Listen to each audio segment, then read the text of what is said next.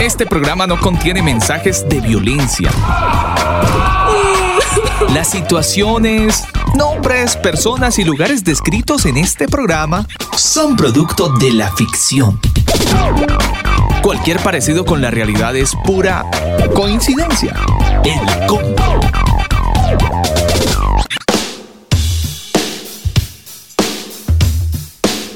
¿Qué tal familia? Bienvenidos al combo. Un saludo muy especial para toda la gente que a esta hora del día se conecta a nuestra señal de radio. Gracias damos a Dios por darnos la vida, llegar a un nuevo espacio, un nuevo podcast, a estar con todos ustedes. Un programa fuera de lugar, excelente. Por favor, vaya por su mejor lugar, tome ese mejor cafecito, no se ubíquese, porque definitivamente este programa lo vamos a disfrutar desde el inicio.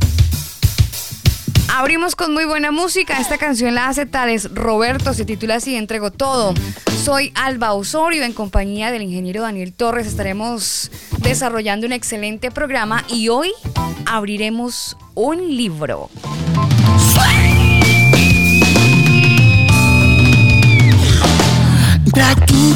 A a sou.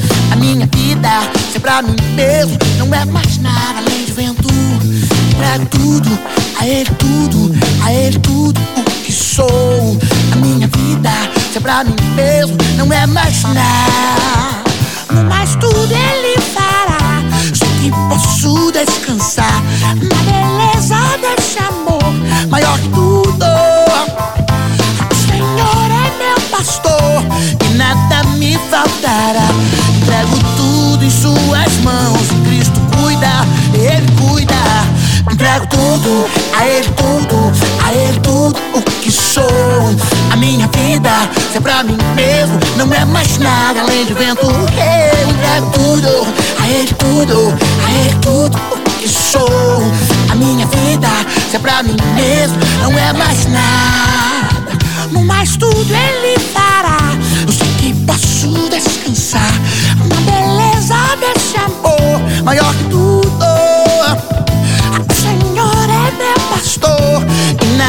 me faltará.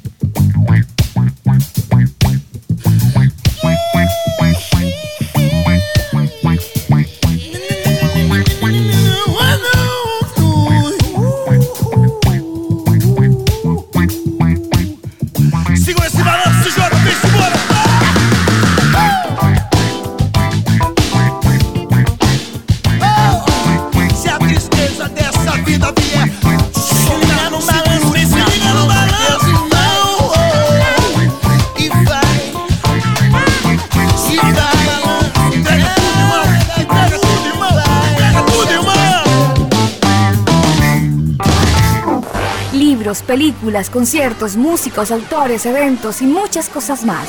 Infórmate en el combo. Nuestro tema del día.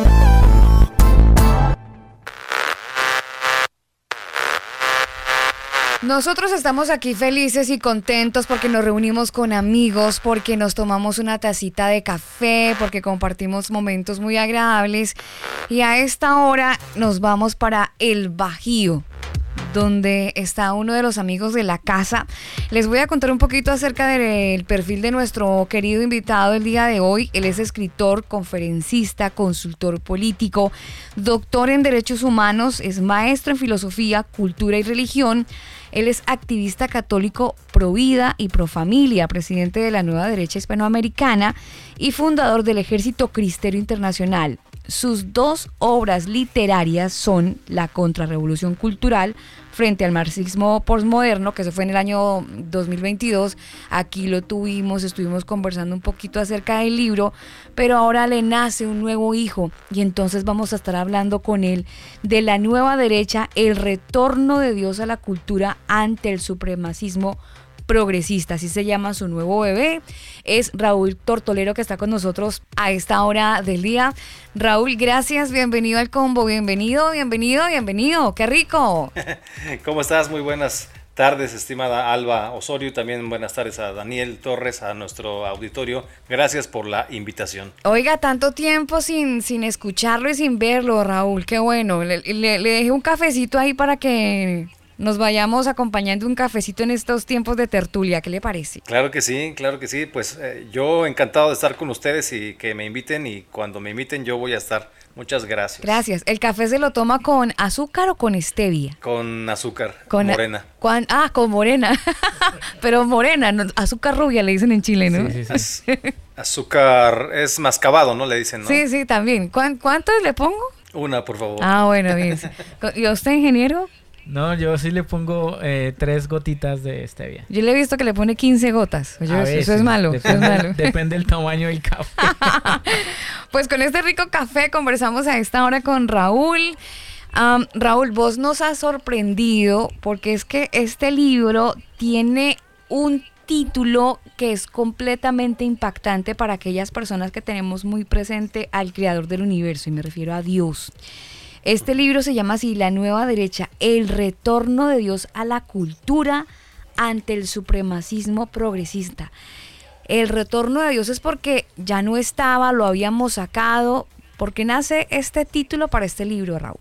El título es. em, está mal, quizás que yo lo diga así, pero tenía un título parecido, ya pensado, y de pronto sentí como la inspiración del Espíritu Santo. No es broma, ¿eh? Sentí como la inspiración del Espíritu Santo de lo que él quería que yo hiciera y no lo que yo quería hacer, y por eso lo modifiqué. Mm, es nueva derecha el retorno de Dios a la cultura ante el supremacismo progresista. Y esto tiene que ver con redefinir o eh, reconceptualizar lo que es la derecha, por eso una nueva derecha. Y aquí me gustaría exponer a qué nos estamos refiriendo con una nueva derecha y por qué esa nueva derecha tiene que ser el retorno de Dios a la cultura. Que eso nos toca a nosotros, no le toca a Dios. Dios siempre está con nosotros, nunca se ha ido, pero a nosotros nos toca ponerlo en la cultura, que básicamente esté en el centro de nuestra vida, Dios al centro de la vida y la familia al centro de la sociedad. ¿no?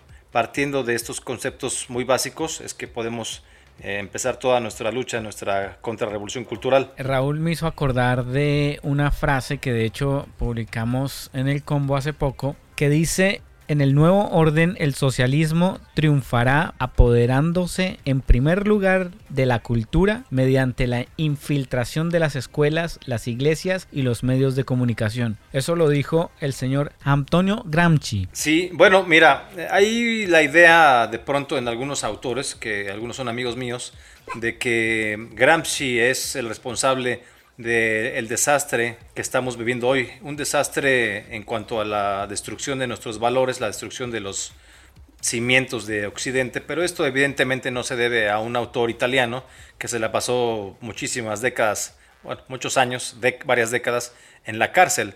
Por muy influyente que hubieran sido sus cuadernos, esto no puede llegar a las, mm, pues a las, a las grandes poblaciones, solamente llega a ciertas universidades, a ciertos intelectuales.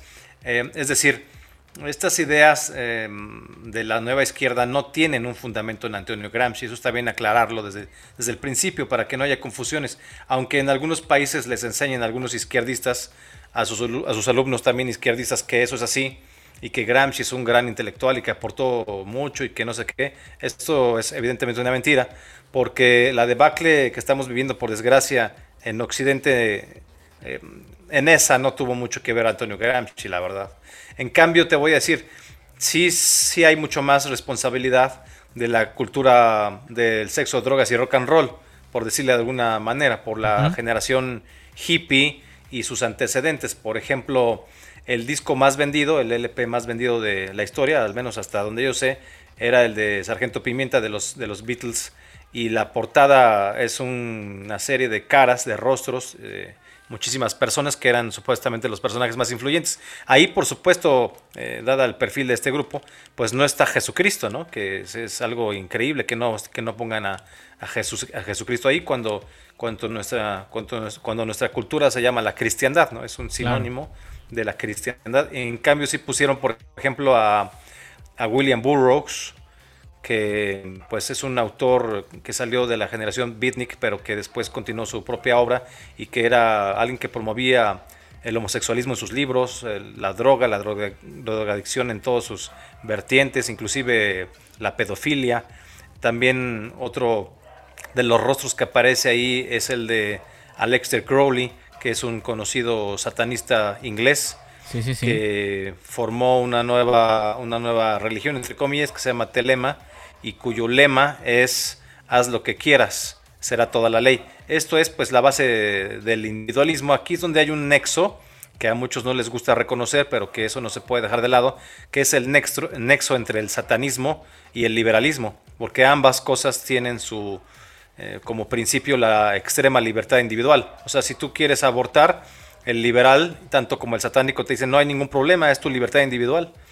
Y así con cualquier otro tipo de, crimen, ¿no? Si tú quieres matar a alguien, te dicen, bueno, te van a meter a la cárcel si te pescan, pero como quiera es tu libertad individual. O sea, todo está eh, supeditado o por debajo de tu libertad individual, inclusive Dios, el bien común, la idea de la familia, todo está por atrás de la libertad individual y esto no puede ser así.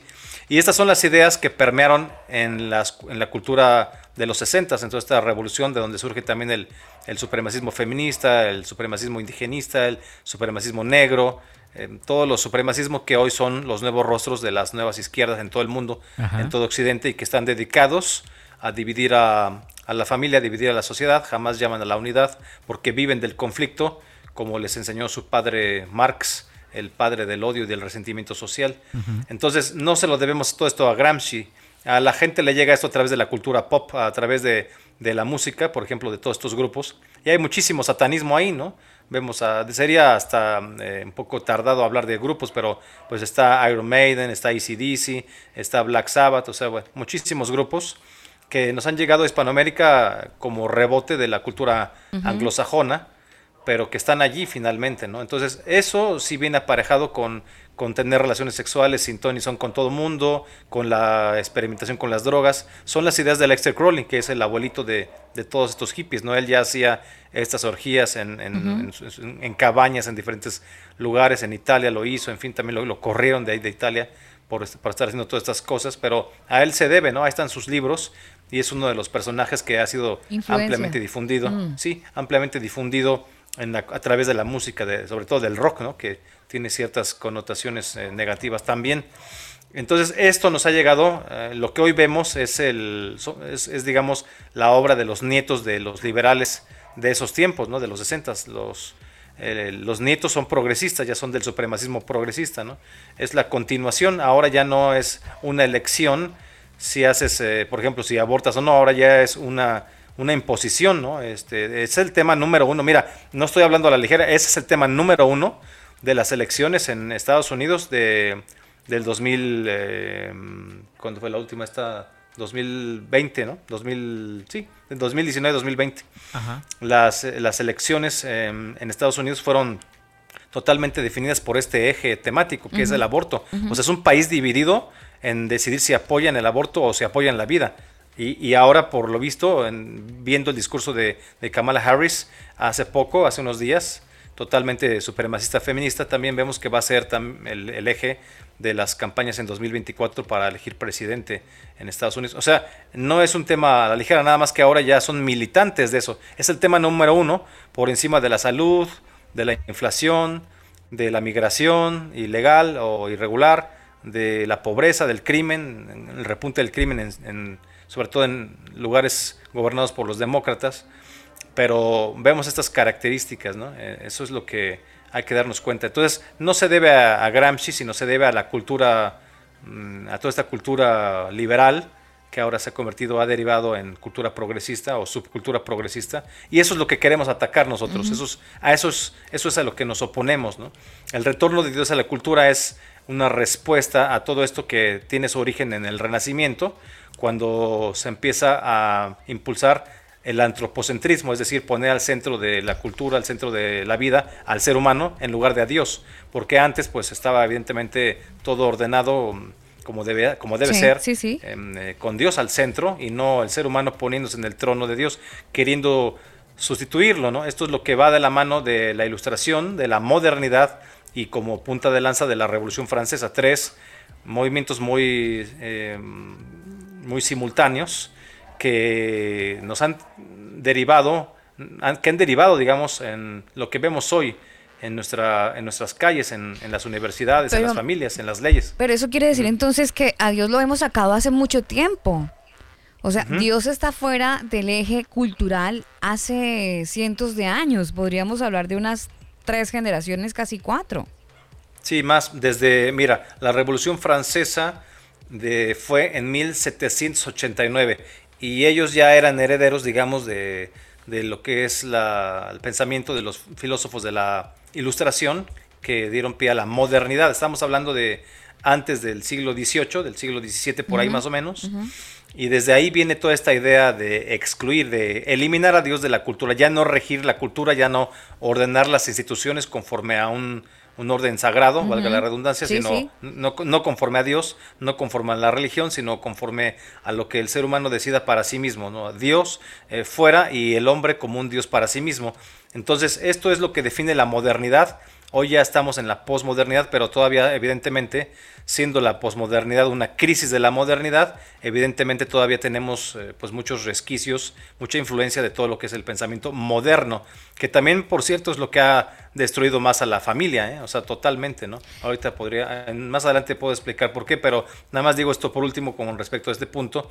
Nietzsche, que pues, es un filósofo alemán muy conocido, eh, murió en 1900, fue el que dijo que Dios había muerto, pero lo que estaba haciendo en sus libros era simplemente un retrato, una radiografía de la época y decía que esta muerte de Dios eh, se debía a nosotros, que nosotros lo habíamos matado y que teníamos las manos llenas de sangre y sobre todo que sentíamos a partir de esa muerte un gran vacío.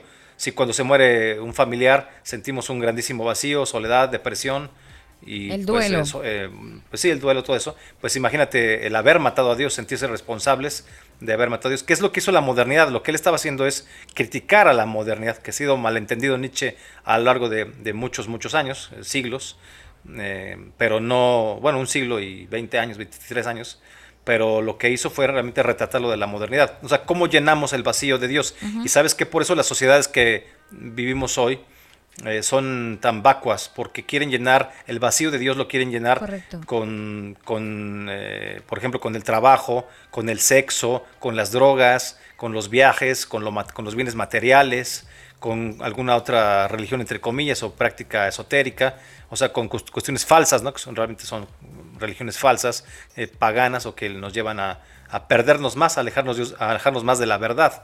Entonces, mientras no hagamos que Dios regrese a la cultura, que no le demos presencia en nuestra vida cotidiana, cada vez que vamos a comer, tres veces al día a hacer oración, pero en abierto, ¿eh? en, el restaurante, no, no escondidos en la casa y con, con, vergüenza, sino en privado, en público totalmente, y no nada más como un acto religioso, sino también como un acto político, como un acto social de fortaleza para nuestras instituciones de la cristiandad, ¿no? Una, un retorno de Dios a la cultura. Y en cada negocio donde tienen un crucifijo, una Virgen de Guadalupe o algún santo, algún símbolo cristiano que podamos identificar, ahí es donde debemos de, comprar para apoyarnos unos a otros. Y las universidades, tanto las de Chile, las de México y las de Colombia, Argentina y Estados Unidos, en todo el continente tenemos cerca de un 85% de cristianos sean católicos o de alguna otra denominación este, del mundo de la cristiandad, solamente que las universidades siempre son un semillero de marxistas posmodernos como lo podemos ver en, en cualquier lugar. O sea, nuestros hijos entran a la universidad y salen totalmente en contra de nosotros, de la familia. Salen desconfigurados. Y, y, es, y es muy triste pensar en esto, Raúl, porque pues muchos de estos niños crecen en el seno eh, familiar de una, de, un, de, una, de una de unos principios y valores basados o en la Biblia, y si no están muy cristianizados en la Biblia, por lo menos hay muchas bases sólidas que aunque de repente no se digan abiertamente cristianos, pues sí hay la influencia moral, moral que entrega igualmente la palabra del Señor, pero que a mucha gente le cuesta un poco asimilarlo porque se siente ya en el plano de la religiosidad y evitan ese escenario, entonces lo evitan 100%. Quisiera que nos hablaras un poquito acerca de ese otro perfil que tienes. Estamos hablando del perfil como escritor, hablando de este nuevo segundo libro mejor, pero también eres fundador del Ejército Cristero Internacional. Háblanos un poquito acerca de, de, cómo es de, ese, de esa fundación, qué significa Cristero. Claro que sí. Mira, antes de entrar en lo del Ejército Cristero Internacional, eh, redondeo la idea. Decíamos que había que vivir nuestra religión, nuestra religiosidad, cristiana en los restaurantes, pero también en las universidades, de donde, como tú bien dices, salen nuestros hijos totalmente desconfigurados, mal, eh, son víctimas ahí del supremacismo progresista y de la hegemonía cultural que representa, porque no es una lucha por sus derechos, porque ya los tienen, sino es una lucha por imponer sus ideas, por más presupuesto, por cuotas, por prebendas, etcétera. Entonces tenemos que también hacer oración en las universidades. Las universidades deben de reflejar Em, los valores de la sociedad, ¿no? No pueden tener una agenda muy diferente ni una agenda adversa o contraria a la cristiandad porque somos, son países cristianos. Ya dijimos que el 85% en todo el continente americano es, es cristiano. Entonces, eh, no puede ser que las universidades sean algo que combate al cristianismo. ¿Por qué no? Porque las universidades públicas además pues las pagamos con nuestros impuestos, con el sudor de nuestra frente y no puede ser que estemos pagando para que nos vengan a destruir nuestros valores y perviertan las ideas de nuestros hijos. Entonces también, también hay que defender las universidades. Queremos recuperar las universidades para la cristiandad, para Cristo. Y además de eso también, pues obviamente construir en eh, vivir nuestra religión en las leyes, en las políticas públicas, en, las plazas públicas, en, el comercio, en cualquier lugar manifestarnos, ¿no? que no nos dé pena. Eh, esto que nos da pena o que hay que separar iglesia y Estado y todas esas cosas son la herencia maldita de la Revolución Francesa. Hay que entender que Estado laico lo único que significa es que el Estado no puede tener una religión oficial, pero eso no quiere decir que un presidente tenga que ser ateo o tenga que ser masón o tenga que ser, eh, no sé, irreligioso o tenga que, sacar la religión de, su vida. Vemos el caso de Donald Trump que sin problemas tiene una Biblia en la mano, camina en una marcha por vida, vive sus valores, independientemente de lo que haya hecho en su pasado, que no es mi problema, eh, ni el de nadie, realmente más que el de él y de su familia, ¿no? O sea, más allá de sus eh, equivocaciones, sus errores personales, ha defendido la religión, la libertad religiosa, la libertad de expresión y ha defendido la vida y eso es muy valioso. Entonces, queremos también políticos que sepan vivir la, religión, que, abracen los valores, que no renieguen de ellos para caerle bien a nadie. Como quiera, no van a votar por ellos. Si son católicos o, sea, cristianos, protestantes, no van a votar por ellos los supremacistas LGBT, los, las supremacistas feministas. Nunca van a votar por ellos, porque toda esta gente son marxistas. Van a votar por una agenda de izquierda, nunca por una agenda de derecha ni de centro. Y el centro, el centro cae bien, así nadie va a votar por ellos tampoco, ¿no? Ahora, esto tiene relación con lo que comentas. ¿Qué son los cristeros? Los cristeros, los cristeros hace, digamos, 100 años, en 1926, defendieron la religión católica ante los embates asesinos de Plutarco Elías Calles, que fue un presidente, el fundador del PRI, por cierto, también, un masón eh, totalmente anticristiano, anticatólico, que eh, tuvo una ley, la ley conocida como Ley Calles, en donde se perseguía a la iglesia católica, no podía haber misa ni nada. Entonces mandó cerrar los templos y obviamente la gente, los católicos, pues se molestaron mucho con esto, se inconformaron, marcharon. Ya no hubo más remedio más que tomar las armas, lo cual está planteado inclusive en la doctrina social de la iglesia. Hay que ser muy responsables con lo que se dice ahí, pero cuando se agota el diálogo y se, agotan todas las demás otras formas de, lucha, entonces no queda, no queda más. Porque además estaban asesinando sacerdotes. Hubo muchísimos sacerdotes asesinados, fusilados por los soldados del ejército, por, la, por los federales, ¿no? Entonces esto es algo inaceptable en cualquier lugar, antes, antes como hoy esto es inaceptable, y nosotros em, pues nos, reconocemos como, como mm, herederos culturales, religiosos, espirituales, políticos de estos, de estos cristeros. Vamos a decir, somos los nietos de esos cristeros que ofrendaron su vida. Hay mártires, por supuesto, católicos, santos, que vienen de la guerra cristera. Eh, bueno, en los que algunos, todos ellos no tomaron las armas, ¿no? como el Padre Pro, este, eh, como Joselito, eh, el niño que tenía 10 años, que también lo torturaron, lo asesinaron, lo, en fin. Hay muchos, muchos santos, muchos santos y otros que todavía no llegan al, al altar como, como santos, pero gente que ya está integrada en la, en, digamos, va camino a la santidad en cuanto al reconocimiento de su, de su valentía en esa lucha. Y nosotros pues tenemos cinco características en el ejército cristero internacional. Uno, que es un movimiento internacional. Ya no nada más el problema está en México, Hoy en día el problema está en, todos los países, en todos los países de Occidente, en todos lados hay persecución. En Francia decapitan gente, en Colombia irrumpen en la catedral, en Chile también vandalizan las feministas, las iglesias, eh, profanan, blasfeman. En todos lados hay una persecución, no se diga por ejemplo Nicaragua, donde es muy obvio cómo quitaron al, eh, de sus funciones al obispo Rolando Álvarez. Y así en cada uno de los países. En México acaban de matar a dos jesuitas hace, hace unas semanas. En, este, en lo que va del sexenio de López Obrador ha habido siete sacerdotes asesinados. O sea, es más peligroso México que Nicaragua para, para ser eh, un cura católico. Y así podemos ir eh, país por país, país por país. Entonces la respuesta tiene que ser internacional.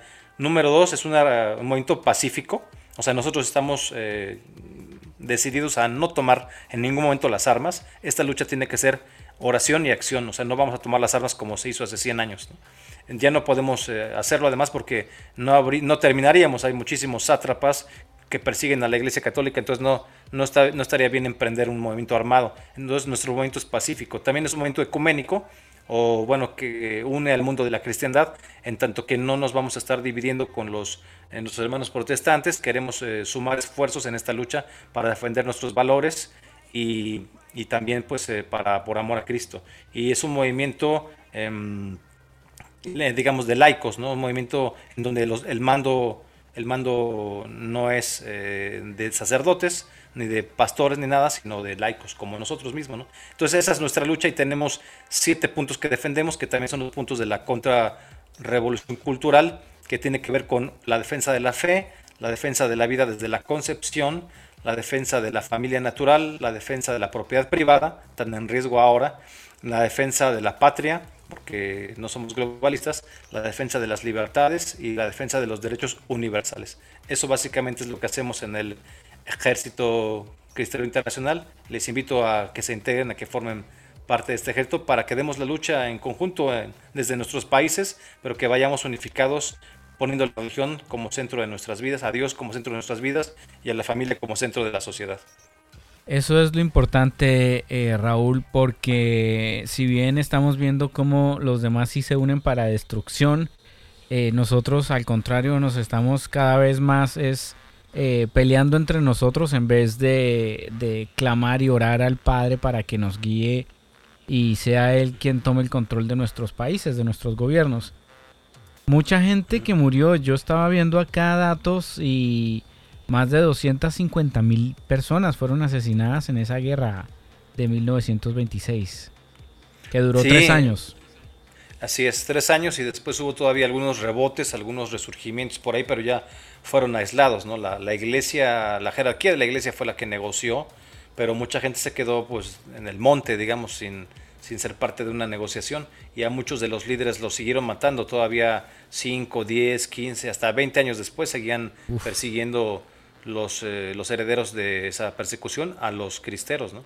No se acabó tan fácil. Y bueno, pues tan no se ha acabado que hoy vemos cómo nuestros valores están siendo atacados y, y ya no nada más por los políticos, sino por ejemplo, fíjate, eh, no sé si vieron ustedes la entrega de los Grammys hace poco, donde el espectáculo principal fue este tipejo que se llama Sam Smith, vestido de, diablo, con todo de rojo, con una capa, mm. como mago, pero todo de rojo, con un sombrero alto como de satánico, como de sí, un ritual satánico, con cuernos, el sombrero con cuernos y también iba con otro, con un transexual que creo que se apellida Petra o Petras, algo así y todo el ritual que hicieron ahí es entre fuego, con jaulas, con gente como adorándolo, semidesnuda. O sea, no, no tienen, digamos, empacho en ocultar, en, para, ya no tienen empacho en, en querer hacer las cosas escondidas, ya, ya lo hacen abiertamente. Digamos que así como en algún tiempo se usó la frase de sal del closet para los homosexuales, ahora los satánicos o satanistas han salido totalmente del closet. Así Ese es. un ejemplo. También está el, el medio tiempo de el medio tiempo del Super Bowl con esta señora Rihanna. También iba exactamente vestida igual, totalmente de, de, de rojo y también haciendo eh, símbolos, haciendo que sus bailarines o bailarinas estuvieran así como adorándola, también como un ritual satánico. Y también vemos a, a Bad Bunny con uno de sus videos, también una referencia clarísima a la carta esta número 15 del tarot, que es el diablo. Hay que estudiar un poco de todo para saber cómo defendernos, ¿no? Y tiene así como cadenas, ¿no? Este, cadenas desde las desde la cadera, eh, eh, unidas a, símbolos satánicos. O sea, todo un satanismo en muchísimo, en muchísimo de la cultura. Raúl, usted se ha metido por un área bastante interesante que es el mundo del entretenimiento. Y ha mencionado a tres expositores que todo el mundo conoce porque los ha escuchado cantar o ha visto sus videos en YouTube. ¿Usted cree que ellos hacen parte de todo este engranaje político y cambio de mentalidad de la gente donde a Dios ya lo sacaron? Claramente lo que ellos hacen, Dios no está. Pero ¿usted cree que ellos hacen parte de ese engranaje? O sea, ellos son artistas políticamente correctos dentro de todo este engranaje. Bueno, mira, y no solamente los cantantes o artistas que mencioné, también está Lady Gaga, Madonna, que siempre está blasfemando contra la Virgen María, vistiéndose como ella, pero con, con tintes eh, negros, de magia negra, satánicos, cosas muy desagradables. Eh, y además, por ejemplo, está, diría yo, Valenciaga, ¿no? Valenciaga que tiene pues eh, estos eh, mensajes subliminales que ya fueron muy criticados, referencias de, de sus algunos de sus creadores o directivos al satanismo, em, en fin, o sea, hay una, eh, no se diga muchas producciones de, de Hollywood. Si tú te metes a Netflix, bueno, que pues, creo que casi todo el mundo tiene o tenía Netflix, yo ya no. Sí. Pero hay muchísimas referencias al satanismo. Mira, ahora acaba de, acabamos de, hac- de hacer una referencia a eso. Eh, Disney, el- el- la compañía Disney World, em, hizo una serie, una serie nueva que se llama Pauline. Es una serie alemana para Netflix, ¿no? De Disney trabajando la serie para, para Netflix. Y Pauline se trata de lo siguiente: es una adolescente, una adolescente que se enamora de Satán. O sea, así ya descaradamente. De es una serie para adolescentes de frente, ¿no? Y además se embaraza de él. Y bueno, no sabemos si vaya a abortar o no abortar, o no, no sé que estén, cómo lo vayan a manejar ahí, porque normalmente yo creo que abortaría, pero como se trata de Satán, a lo mejor si quiere tener el hijo, no lo sé. Pero ya no ocultan, digamos, ya no ocultan su vocación satánica, sino que ya la manejan totalmente de forma abierta, ¿no? Es muy preocupante porque imagínate lo que van a ver nuestros niños. Si tenemos hijos de 5, 10, 15 años, o sea, van a ver todo este material. Si tú te metes a Netflix, esa no- hay otra serie que se llama Lucifer y hay muchísimas referencias al satanismo, pero muchísimas. En cambio, si tú buscas la vida de Jesucristo, No. la vida de algún santo, No, la vida de... No vas a encontrar no hay nada, nada, de eso. claro, porque no hace parte de- de- del entretenimiento que ofrece, o por lo menos de la parrilla de programación, digámoslo así, parrilla de programación que se escucha más bonito. No, no hace parte de eso que ellos ofrecen a, a sus usuarios. Y es muy triste porque eh, ahora que usted lo comenta, Raúl, pues están normalizando el satanismo y nos estamos tragando el sapo como nos deci- lo decimos muchas veces aquí en el combo. Eh, sí, de repente con películas, de repente con cancioncitas y con artistas que se hacen querer y que llegan muy fácil a la gente. Entonces empieza eh, uno a ver como cierta norma, normalidad en la gente de aceptar cosas que hace unos años, no tantos, aceptarlas era una cosa que como que se cuestionaba mucho. Y justamente a eso va orientada mi, mi siguiente pregunta, Raúl, porque es que eh, vos dices unas palabras donde eh, comentas algo así como, aquí no nos hincamos ante el mercado, únicamente ante el creador. ¿La comunidad cristiana se durmió? ¿En qué momento nos hincamos ante el mercado? Bueno, esto es una muy buena pregunta porque me dicen, ¿por qué nueva derecha? Pues, eh, ¿cuál era la vieja? Y la vieja tenía pues ciertas características que todavía por ahí también vemos ciertos resabios de esta vieja derecha. La vieja derecha, para empezar, no era conservadora, era liberal. La vieja derecha era economicista, se hincaba ante el mercado. Nosotros no.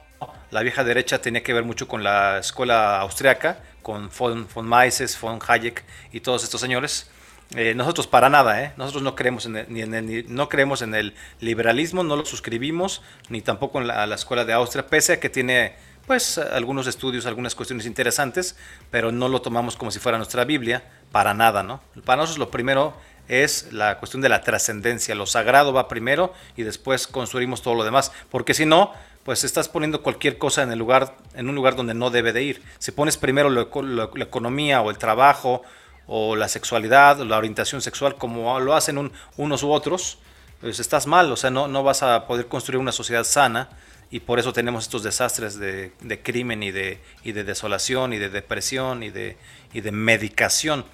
Entonces, eh, hay que recordar que, bueno, tomó dos siglos a todo este movimiento de la modernidad eh, excluir a Dios de la cultura pero ahora ya no nada más es excluirlo, sino ahora quieren poner como en el trono a Satanás, está muy claro. O sea, lo vemos en la televisión abierta, vamos, sí. en los programas más prime time, más de más rating del mundo, como el medio tiempo del, del Super Bowl, ahí lo vemos, o sea, no hay que buscarlo, ni es algo oculto que los libros esotéricos, este, así muy ocultistas, no, no, no, está en cualquier en cualquier eh, cine, inclusive en quiero todos comentar los formatos, hace, todos los formatos. Ah, exacto, todos formatos, sí. Hace unos días tuve oportunidad de ir al cine, yo casi no voy al cine.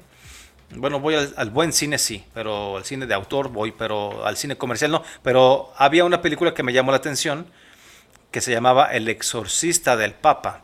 Y fui a verla y bueno, no voy a spoilearles el guion ni nada, pero diría básicamente que uno de los poseídos, el, el, el protagonista después del exorcista, o el antagonista quizá, era un muchacho adolescente poseído, uh -huh. y todo lo que decía cuando estaba poseído, haz de cuenta que estabas en una marcha del supremacismo feminista, haz de cuenta que estabas escuchando a las de primera línea allá en Colombia, sí. o haz de cuenta que estabas escuchando a los, a los chairos en una manifestación de López Obrador en México. A las tesis, a los pros, en Chile. O a los, ajá, ándale, sí, a la, exactamente a los prosélitos de Boric por ahí, o, o en Argentina la gente de Alberto Fernández, o, o la gente de Lula en Brasil, o sea, totalmente los insultos, el carácter sexual de los insultos, la profanación, la blasfemia, la idea de tener los valores eh, totalmente pervertidos, o sea, trastocados, trans, la transvaloración de los valores.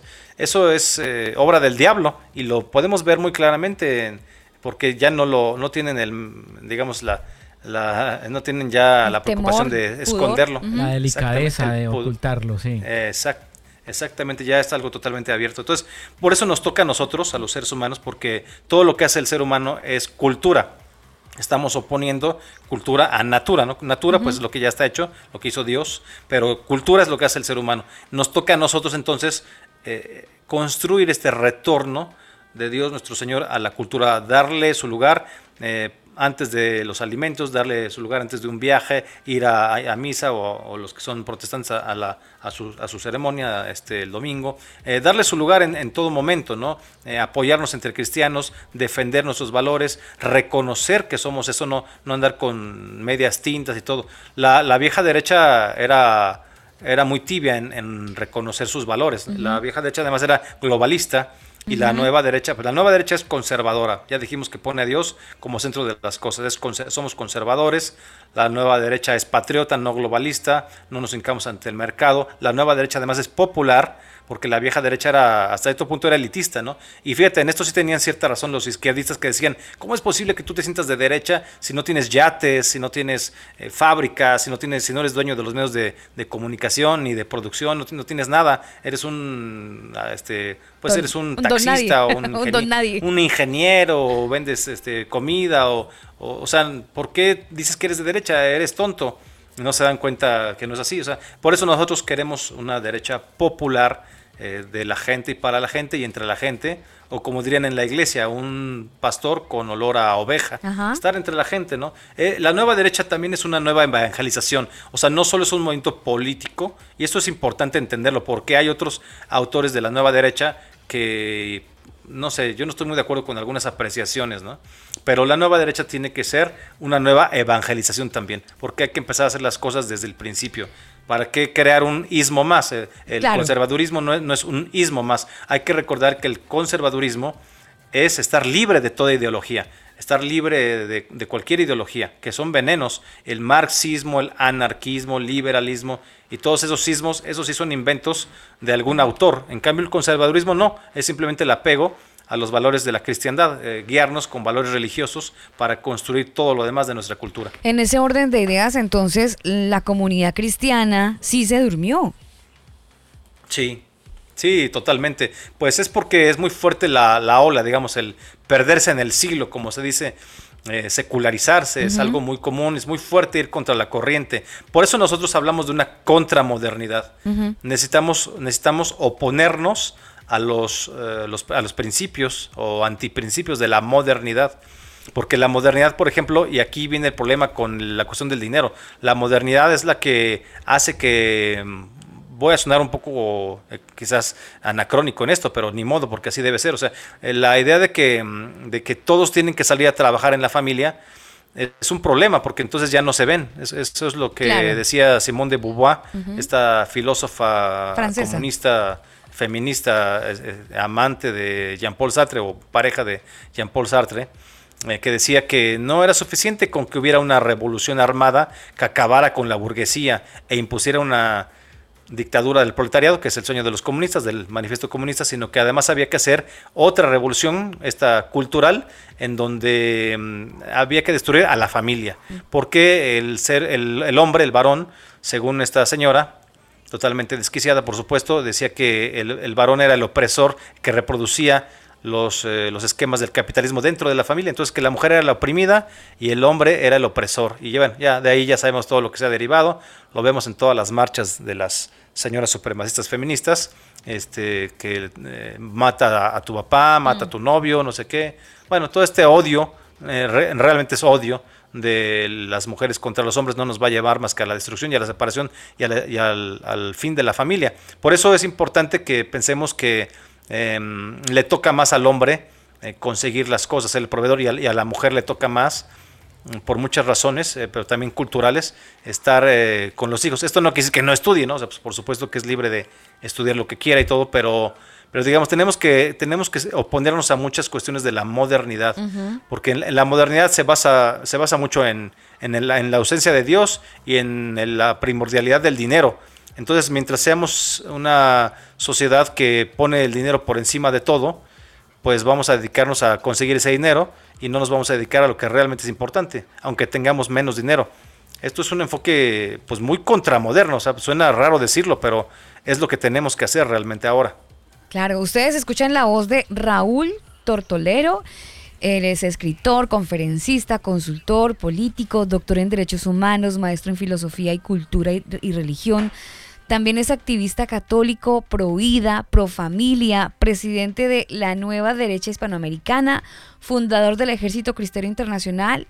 Tiene dos maravillosas obras literarias. La primera, La Contrarrevolución Cultural frente al marxismo postmoderno, que fue del año pasado. Y su más reciente publicación, La Nueva Derecha, El Retorno de Dios a la Cultura ante el supremacismo progresista.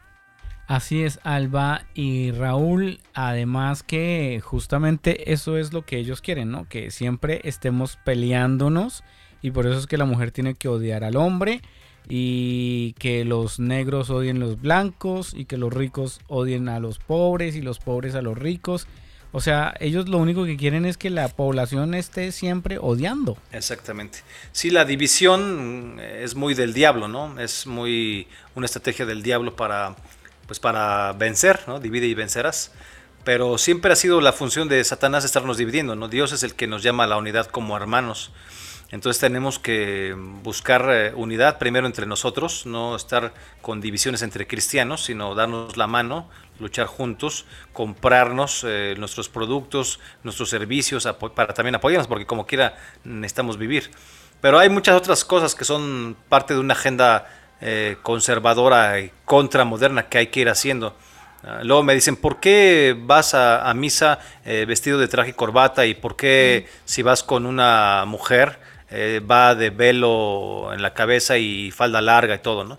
Bueno, esto sí es una postura, por supuesto, eh, adrede, es, es, lo que queremos hacer, queremos proyectar una imagen específica de mayor recato, de más seriedad eh, hacia Dios, pero no es lo único que hay que hacer. O sea, digamos, hay, hay una, debe haber una postura contrarrevolucionaria eh, y contramoderna en todo, ¿no? En el trabajo, en la universidad, en fin. Queremos que eh, poner eh, símbolos cristianos en las universidades, porque hay universidades donde tienen estatuas de Marx, pero donde hay una de Jesucristo, ¿no? Donde hay una de Jesucristo, ¿no? Y hay estatuas en muchas de nuestras plazas, en nuestros países en Hispanoamérica, que rinden homenaje a Fidel Castro o al Che Guevara o a cualquier otro pillo de esa calaña, pero no vemos... Eh, Allende, en Chile. Ajá, en Allende, por ejemplo. Sí, o sea, necesitamos que realmente haya más eh, cultura cristiana en las calles. Hay que acordarnos también que en España, por ejemplo, están em, tratando de quitar los símbolos cristianos de, la, de las calles e inclusive de los atrios de las iglesias. O sea, ya no pueden tener ahí un crucifijo, que porque eso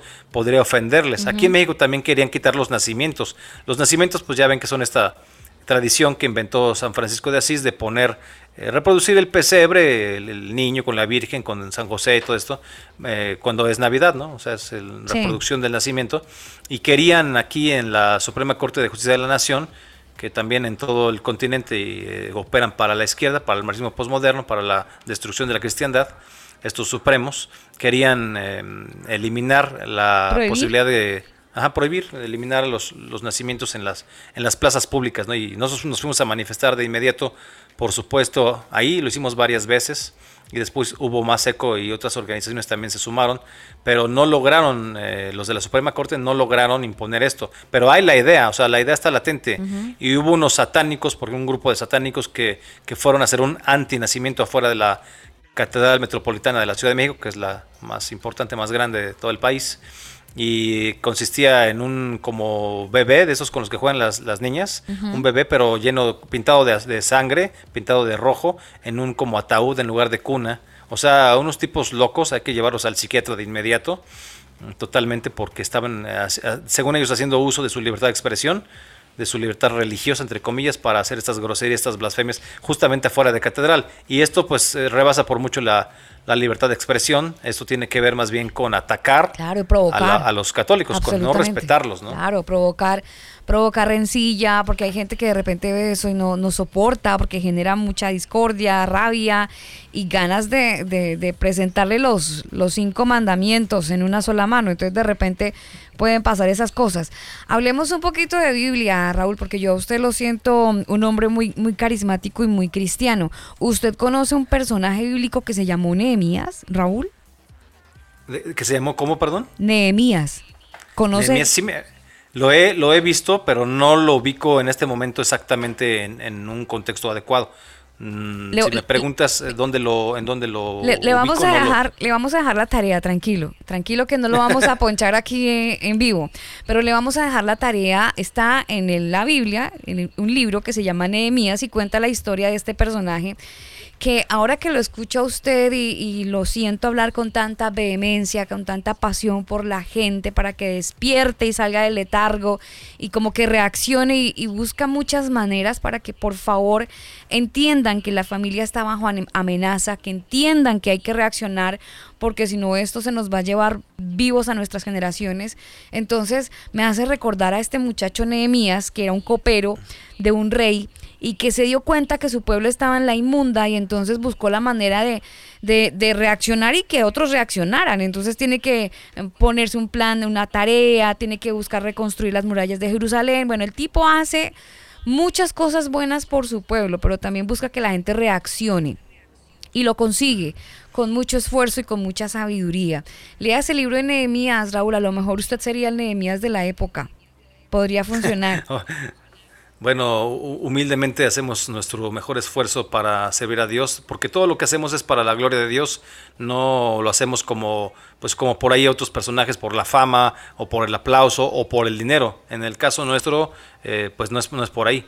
Y sí, pues voy a, voy a revisarlo. Es cortito, para- le va a gustar. Te agradezco, no, no, te, te agradezco mucho porque mira, también eh, no hay que pretender saberlo todo, siempre hay que estar abiertos al conocimiento, a las sugerencias, a, a lo que los demás nos puedan aportar. Te agradezco mucho que me, me aportes eso, yo lo voy a ir a, lo voy a, ir a revisar, lo voy a leer con calma y, y con mucho gusto voy a, voy a estudiarlo. ¿Sabe qué es lo más bonito de este libro, eh, Raúl? Que, que como la familia estaba bajo amenaza y todo estaba destruido porque las murallas estaban en el piso, una guerra generó toda esta historia de destrucción. Entonces él se preocupó mucho por las familias. Entonces yo lo veo a usted, lo escucho en las diferentes plataformas digitales donde entrega en- entrevistas, donde hace comentarios referentes a toda esta temática. Pues detrás de usted yo veo a un hombre que está buscando todas las formas de que la gente entienda que nuestras murallas están en el piso. Las murallas de la protección moral, la familia, todo esto está destruido porque todos estos, estos sistemas políticos actuales han derribado las murallas de la moral que, que de alguna manera protegían a la familia, pero todo eso se vino abajo. Entonces, hay alguien que se levantó en esa época como Nehemías y que se puso en firme para que se levantaran nuevamente las murallas. De hecho, Daniel es muy bonito cuando uno lee el libro porque con una mano tenían la espada por si tenían que defenderse Ajá. y con la otra mano tenían que ir construyendo el muro. Entonces, básicamente lo que yo siento que está haciendo Raúl ahorita, con una mano tiene la espada, digamos que es el libro, y que de esta manera está buscando la manera de, bueno, más bien el libro no, sí, lo, que- lo que sería el símil del ladrillo en Nehemías es el libro que tiene hoy Raúl. Y por otro lado también estaba utilizando un poquito la espada, porque sí tiene que despertar a la gente, porque hay gente todavía muy dormida dentro del cristianismo. Hay gente que todavía les lleva la mena, hay mucha gente que incluso conociendo la verdad de las escrituras, conociendo el plan de salvación y lo que dice la escritura, que, que choca mucho porque a la gente le gusta mentir, porque a la gente le gusta tener una vida que hace Doble. que sea incoherente. Claro, porque es que el cristianismo lo lleva a usted a la coherencia, al terreno de la coherencia. Entonces, cuando yo no quiero ser coherente, mejor me voy. Y por eso rechaza- Sí. rechazan el cristianismo. Porque si la Biblia dice no matarás, pues claramente le está diciendo muchas cosas que hoy están aprobando. Y a eso se le llama coherencia. Si usted ama a Dios, tiene que ser coherente con lo que Él dice en la Biblia. Pero como no le Así es. conviene, entonces da la vuelta. Porque fíjate, la, la modernidad eh, que lleva tantos, eh, tantas décadas y décadas, eh, siglos, operando en nuestra cultura, ha hecho que todo en la vida cotidiana prácticamente gira en torno de algo que no es Dios. Por ejemplo, fíjate, nuestro proyecto de vida. Generalmente se piensa por proyecto de vida que pues tú vas a, al kinder o como le llamen en cada país, luego vas a la primaria, a la secundaria, a la preparatoria y ya bueno, si quieres sigues estudiando, vas a la universidad y después de la universidad pues ya estás preparado, ya tienes un instrumento para trabajar y entonces trabajas y, y triunfas en teoría cuando ganas mucho dinero, a lo mejor te casas, eres feliz, a lo mejor no, mucha gente se divorcia, etcétera, pero el proyecto básicamente es el triunfo económico. O sea, no es un proyecto, todos los años que le dedicamos al estudio básicamente es para finalmente ganar dinero, pero no está planteado el proyecto para amar a Dios. O sea, no estamos planteándonos nuestras vidas como un proyecto de, de salvación de nuestra alma y como un proyecto de, de trascendencia, como un proyecto de lo sagrado. Eh, pensamos a veces que el trabajo es sagrado y el trabajo pues no, no es sagrado. El trabajo pues es una forma digamos de aportar a la, a la sociedad y todo, pero no puede ser que esté por encima del amor a Dios, no puede ser que esté por encima de la familia, ¿no? O sea, eso es importante ver cómo la cultura está construida en este momento de una manera que no pone Un- realmente un a, Dios. Un enfoque diferente, Raúl. Y qué buen punto el que tocaste porque a nosotros nos dicen estudien para que puedan ser alguien y triunfar y ser exitosos. Pero los, los grandes millonarios de ahora ni siquiera terminaron la universidad. Pero sí, Sí, pero ah, y además están también y están descaminados también, ¿no? Porque tú Exacto. puedes, tú puedes verlos.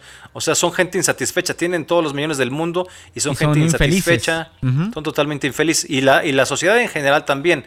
Nuestras Claro. sociedades son sociedades ya muy enfermas, son sociedades, sociedades que, que se emborrachan o que se drogan, sociedades que, que no le dan seriedad al amor, que no le dan seriedad al, al proyecto de trascendencia, que no creen en eso porque están ocupados tomando cerveza y viendo, viendo la final del fútbol o, bueno, no porque tenga yo nada contra, ni contra la cerveza ni contra el fútbol, Sí, pero sí. eh, no puedes dejar de atender lo, lo sagrado. Finalmente, si tú no, no llenas eh, en tu vida eh, la parte sagrada, la parte que debes de llenar con algo sagrado, siempre vas a vivir en la, en la insatisfacción, en la depresión, o sea, nada te va a llenar. Por eso decía, fíjate qué interesante, no porque sea santo de mi devoción, pero por ejemplo este señor que se llama Carl Jung, o Jung, que fue en un principio discípulo de Freud, pero que se separó de él porque mm, llevó, digamos, el inconsciente de lo individual a lo colectivo y también llevó, pensó en los arquetipos universales. Esto es este Carl Jung. Él decía que, por ejemplo, un alcohólico, lo que hoy vemos como un alcohólico, y la cultura está planteada para ver al alcohólico como un enfermo,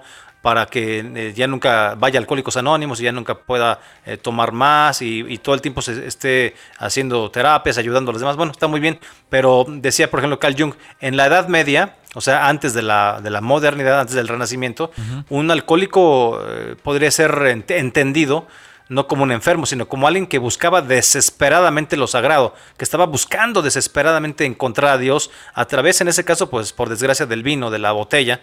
Pero fíjate, ahora ya no tiene esa connotación porque en nuestras sociedades que están, digamos, eh, son laicas, son descafeinadas de Dios, están eh, excluyendo a Dios de la cultura, como ya lo dijimos. Entonces el, el alcohólico es visto simplemente como un enfermo, ¿no? O sea, como un enfermo cuya, cuya salud va a ser recuperada en la medida en que no tome. Y ya, eso es todo, ¿no? Pero aún así sigue sin estar con Dios. Y pues sigue siendo. O sea, no podemos estar sin Dios. No sé, habría que decirlo de, de- de muy diversas maneras, pero Sí, no, total. no vamos a encontrar una satisfacción en nada, en ninguna otra cosa que no sea en Dios. Y aún en el caso de la familia, bueno, la, la pareja, los hijos, eh, son una forma de consagrarse a Dios cuando uno no es eh, un cura que, se, bueno, pues que por su misma misión, su vocación es ser célibe, no tener eh, pareja ni casarse ni nada. Pero en todos los demás casos, en el caso de los pastores, en, el- en nuestros hermanos este, cristianos, eh, pues sí se casan y todo, y, y en el, y, el resto de, la, de, digamos, de, los, eh, de la gente, pues que tiene esta misión de eh, casarse, pues ahí también mm, es una forma de encontrar a Dios a través de la familia, digamos, es su consagración, es su, su camino, ¿no? Pero también está, eh, dicho sea de paso, el camino de, la, de lo que nosotros estamos proponiendo, la, la contrarrevolución cultural, ¿no? Como un camino para también acercarnos a Dios, una forma de ofrecer nuestras vidas en esta lucha eh, eh, cultural, religiosa, para, para, para Dios, para volver a estar con Dios, volver a construir eh, todo, todas las instituciones eh, con Dios como cimiento. Así es, absolutamente, Raúl. Eh, yo le voy a hacer una pregunta y usted verá si me la responde o me dice siguiente. a lo mejor me le voy a meter al rancho, pero ¿usted cree que el Papa es parte de, de ese cambio negativo que estamos viviendo?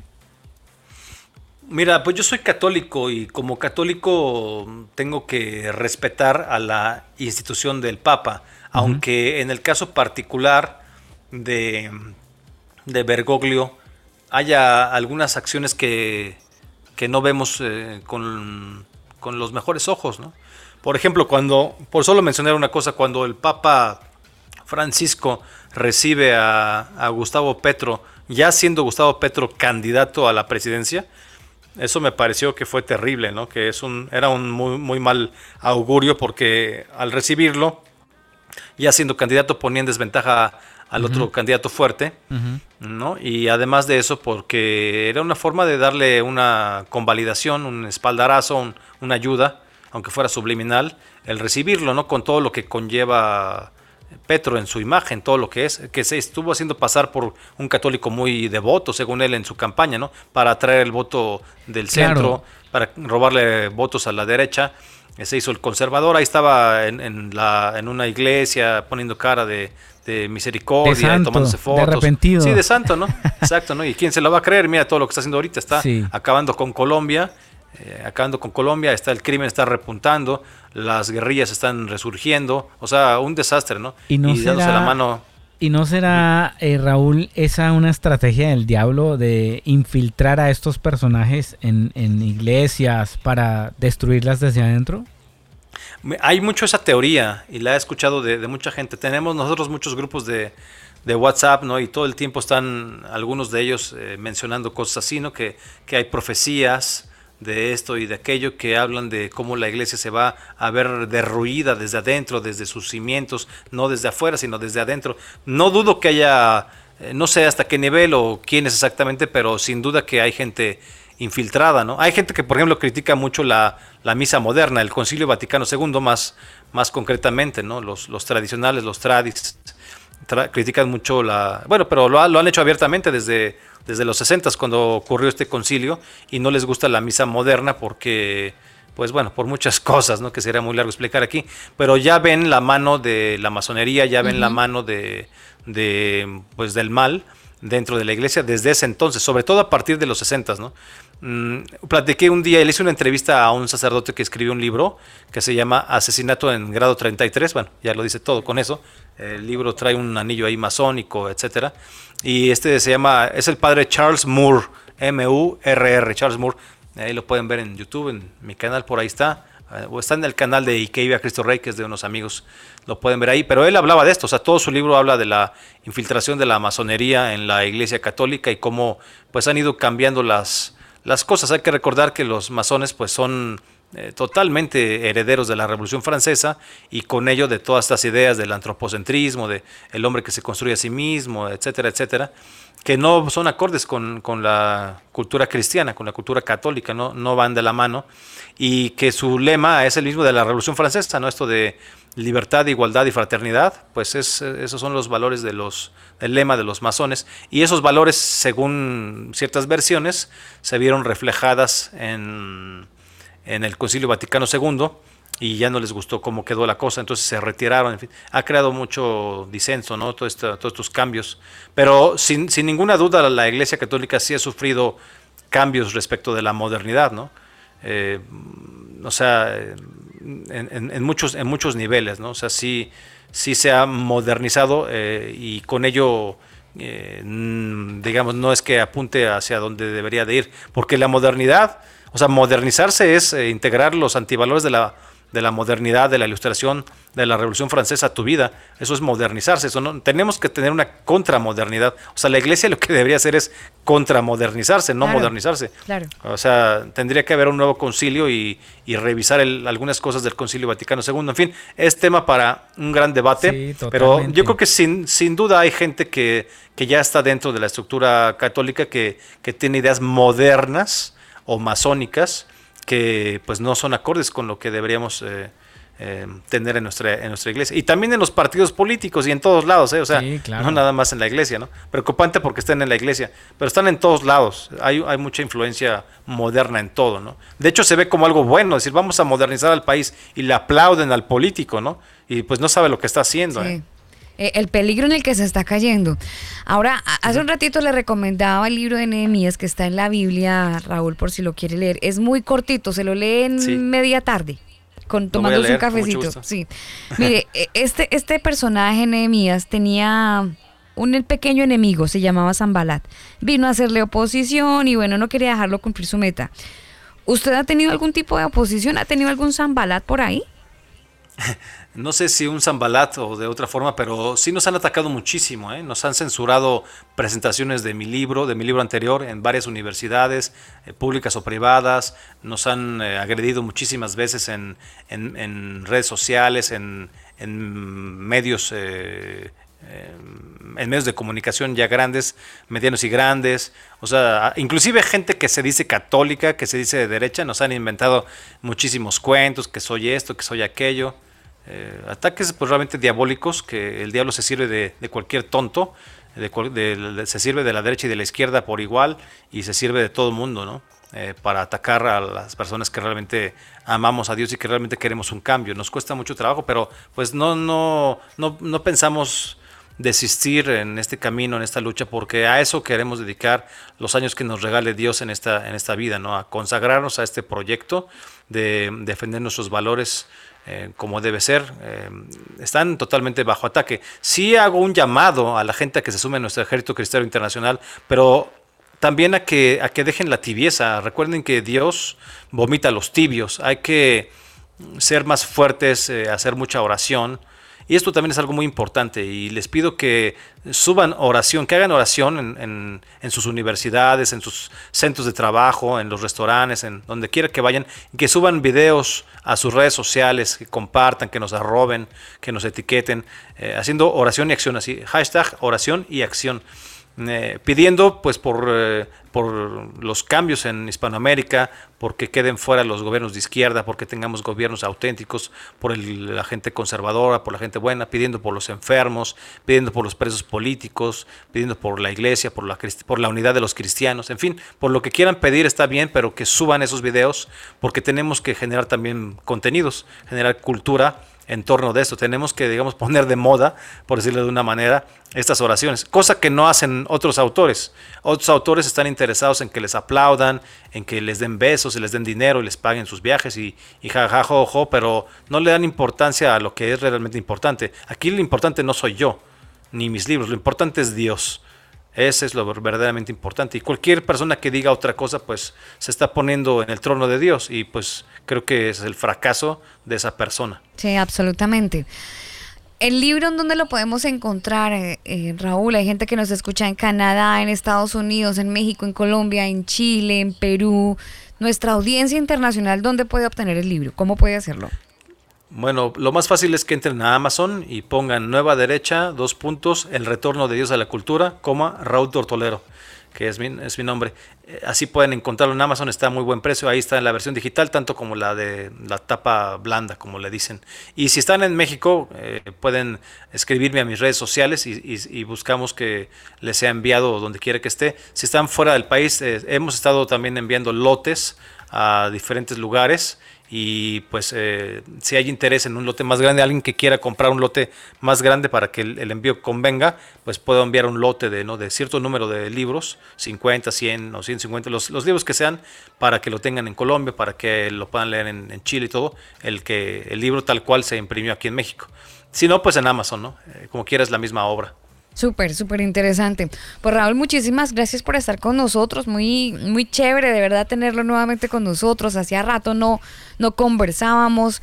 Era necesario eh, poder traer esta obra literaria a la gente, que los oyentes que escuchan el combo puedan tener este recurso útil en la mano y puedan abrir su mente, su corazón y entender que esto es un tema espiritual todos estos cambios son espirituales y tenemos que atacarlos de la misma manera, pero con argumentos, así como con bases sólidas. Y este libro nos entrega muchos argumentos para poder tener esa espada en la mano, para ir ganando la batalla, porque estos muros de la familia están en el piso, están derribados, nuestra familia claramente está en amenaza y nosotros estamos aquí en pie de lucha para que usted y yo y nosotros y todos podamos construir ese muro de protección moral con nuestras familias. Raúl, Gracias por estar en el combo. Eh, le, dejé otro tintico porque vi que se le acabó el que le dejé.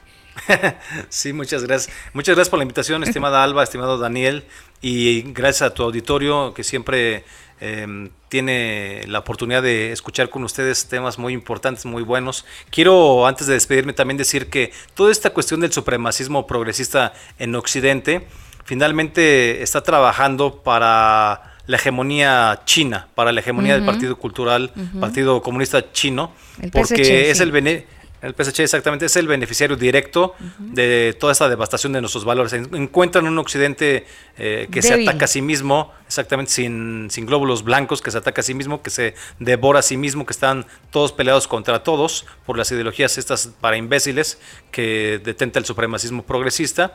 Tienen leyes absurdas, eh, políticas públicas absurdas. Entonces para ellos es más fácil imponer un régimen eh, dictatorial eh, que ha venido triunfando, por desgracia, entre comillas, triunfando en, China. Ahí no hay ningún respeto a los derechos humanos y si este modelo de, crecimiento de económico, pero no moral y no legal, se, se va imponiendo en Hispanoamérica, como está sucediendo, pues ya podemos esperar que se acabaron nuestros derechos humanos como los, como los hemos conocido y se acabó nuestra libertad religiosa. Recordemos también que la revolución cultural china, una de las más perniciosas del mundo, que ocurre entre 1966 y 76, dejó 15 millones de muertos, pero se trataba básicamente de acabar con todas las religiones, con todas las tradiciones y costumbres ancestrales y milenarias, para imponer a, a Mao Zedong como Dios y al Estado como, como religión. O sea, odian las religiones, les estorba el cristianismo y en ese sentido todo este supremacismo trabaja muy bien como tonto útil de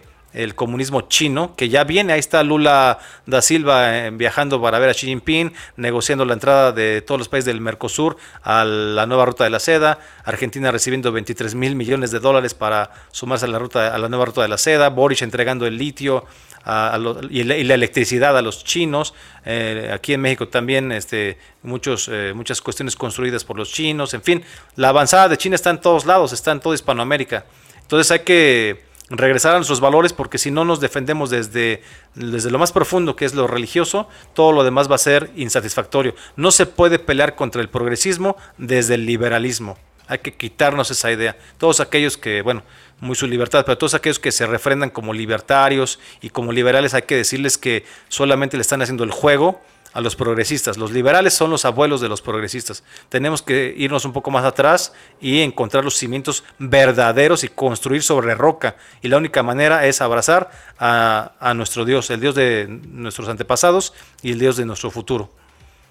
Totalmente. Recuerda, recordarle Alba a la gente y Raúl que quienes quieran leer notas que Raúl expone a través de panampost.com lo pueden hacer. Muy, muy interesantes también las notas que, que Raúl entrega allí en ese medio. Muchas gracias por la invitación y quiero decir también, y que viva Cristo Rey. Eso, que viva por siempre, Raúl. Un abrazo, gracias y nos vemos en una nueva entrevista en el combo. Abrazo, muchas gracias. Nos despedimos con buena música. Esta canción la hace Danny Gookie. Una versión muy latina. Se titula así, agradecido. Y así estamos con todos ustedes para acompañarnos en este programa. Ahora saquen sus propias conclusiones, adquieran el libro y sigamos aprendiendo porque definitivamente hay que estar actualizados con todo lo que ocurre en el mundo. Soy Alba Osorio en compañía del ingeniero Daniel Torres. Agradecidos estamos, estamos con ustedes por su compañía. Nos vemos, chao. And everything starts with me giving thanks. The overflow of a grateful soul unlocks the door and lets praises roll. I can't help but thank you, Lord, for every blessing you pour over me, over me. I can't help but dancing like a fool because of how you set me free. Can't help but sing. Agradecido, agradecido, agradecido. You have been so good to me. Agradecido, agradecido, agradecido. It's a free fall into grace. Every day, cada día. As I let go of my anxious mind. Oh, you changed my point of view oh, to seek you. Oh, Raining down your favor on my life. The overflow of a grateful soul. Unlocks the door and let's praise the Lord. I can't help but thank you, Lord, for every blessing you pour over me over me. I can't help but dancing like a fool because of how you set me free. Can't help but sing. Agradecido, agradecido, agradecido. You have been so good to me. Agradecido, agradecido, agradecido.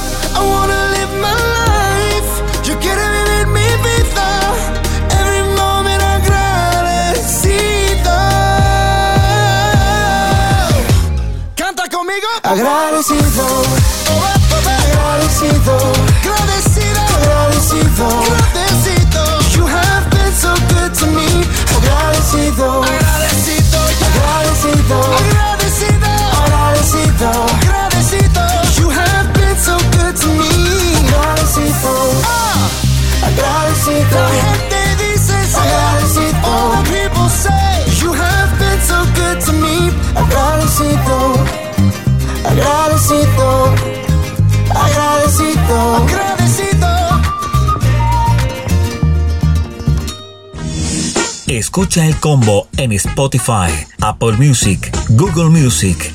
Nosotros te acompañamos. Este programa no contiene mensajes de violencia. Mm. Las situaciones, nombres, personas y lugares descritos en este programa son producto de la ficción. Cualquier parecido con la realidad es pura coincidencia. El.